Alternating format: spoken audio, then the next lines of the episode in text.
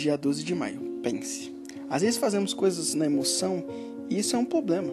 Devemos parar e pensar para que não venhamos a tomar decisões erradas, como algo baseado em nossas emoções, pois as consequências costumam ser ruins.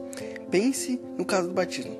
Quando eu decidi me batizar, fui baseado totalmente na razão.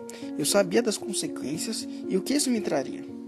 Mas era o único jeito de fazer a parte do corpo, então por que não fazer?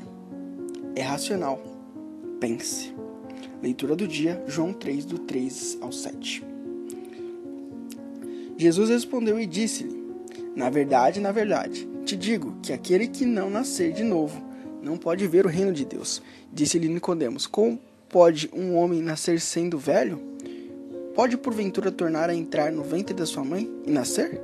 Respondeu-lhe Jesus: Na verdade, na verdade te digo: aquele que não nascer da água e do espírito não pode entrar no reino de Deus. E o que é nascido de, da carne é carne, e o que é nascido do espírito é espírito.